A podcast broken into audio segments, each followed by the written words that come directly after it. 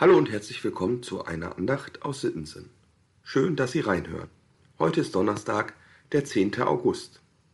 Die Losung für heute steht in Habakkuk 2, Vers 4. Siehe, wer halsstarrig ist, der wird keine Ruhe in seinem Herzen haben. Der Gerechte aber wird durch seinen Glauben leben. Der Lehrtext steht in Jakobus 1, Vers 21.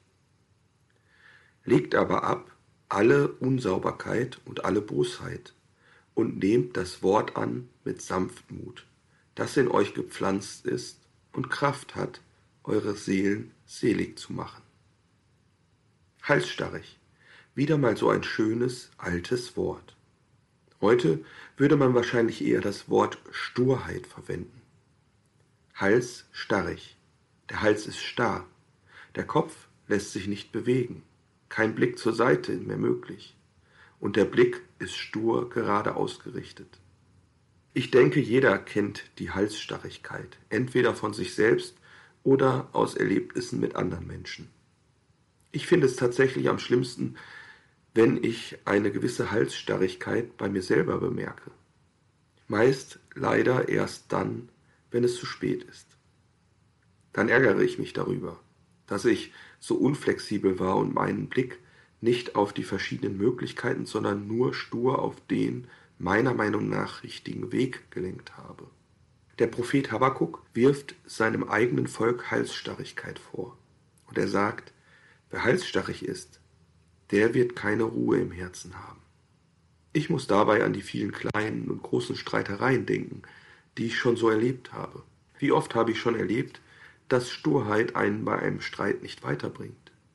Dieses sinnlose Beharren auf mein Recht. Kennen Sie dieses Gefühl, diesen Wunsch nach Frieden, der manchmal sogar mitten in einem Streit in einem aufploppt? Warum streiten? Ich würde doch viel lieber in Frieden mit dem oder der anderen leben. Aber unsere Halsstarrigkeit hindert uns manchmal daran, weil ich habe doch Recht. Aber wenn ich immer nur auf mein Recht poche, schenkt mir das keine Ruhe und keinen Frieden ins Herz, ganz im Gegenteil.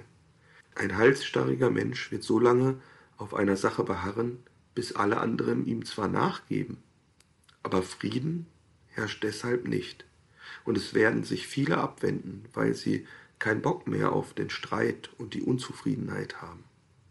Das zweite Stichwort des Losungsverses ist der Gerechte. Der Gerechte aber wird durch seinen Glauben leben. Die Frage ist hier, was ist gemeint? Gerecht sein oder gerecht handeln?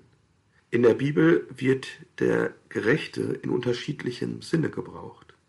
Es gibt den Gerechten, der vor Gott als gerechtfertigt, als von Schuld befreiter Mensch dasteht. Meist, weil er auf Gott vertraut und nach Gottes Willen handelt. Und es gibt den gerecht handelnden Menschen, der seine Mitmenschen fair behandelt und sie nicht übervorteilt. Meistens bedingt aber natürlich das eine auch das andere. Im heutigen Losungsvers geht es meiner Meinung nach um beide, um den vor Gott gerecht dastehenden Menschen, als auch um den gerecht handelnden Menschen. Habakuk will seinen Leuten sagen, nicht das halsstarrige Pochen auf euer Recht, sondern das Streben nach Gerechtigkeit vor Gott und für die Mitmenschen gibt euch Ruhe im Herzen und Frieden mit Gott und den Menschen. Im Lehrtext aus dem Jakobusbrief geht es auch um Eigenschaften, die uns daran hindern, in Ruhe und Frieden miteinander und mit Gott zu leben. Unsauberkeit und Bosheit, so hat es Luther übersetzt. Andere Übersetzungen sprechen von Verdorbenheit und Bosheit oder von allem, was euch beschmutzt, alles Böse. Es geht darum, schlechte Eigenschaften abzulegen. Einfach so? Vielleicht haben Sie schon mal versucht, sich schlechte Angewohnheiten abzugewöhnen. Eigene Erfahrungen sagen mir, das ist sehr schwer.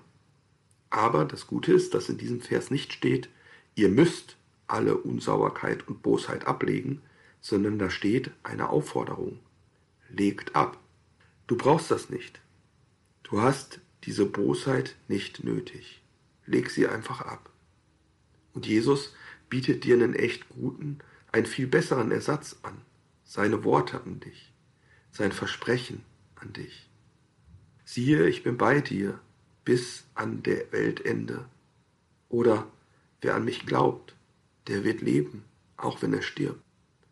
So vieles hat uns Gott durch Jesus gezeigt und gesagt, und wir sollen statt Bosheit und Halsstarrigkeit seine Worte mit Sanftmut in unserem Herzen tragen. Das ist manchmal gar nicht so leicht, weil wir Menschen einfach viel zu gern in alte Muster verfallen. Aber im Vers aus dem Jakobusbrief steht auch, die Worte Gottes haben Kraft, die Kraft, unsere Seelen selig zu machen. Was nichts anderes heißt, als dass Gott uns durch seine Kraft helfen wird, uns zu verändern und dass wir ihn genau darum bitten dürfen, wenn wir mal wieder eine Bruchlandung erlitten haben. Lasst uns versuchen, Ruhe in unsere Herzen zu bekommen und Gottes Wort mit Sanftmut anzunehmen. Ich wünsche Ihnen einen guten und gesegneten Tag, Ihr Diakon Dieter Wiemann.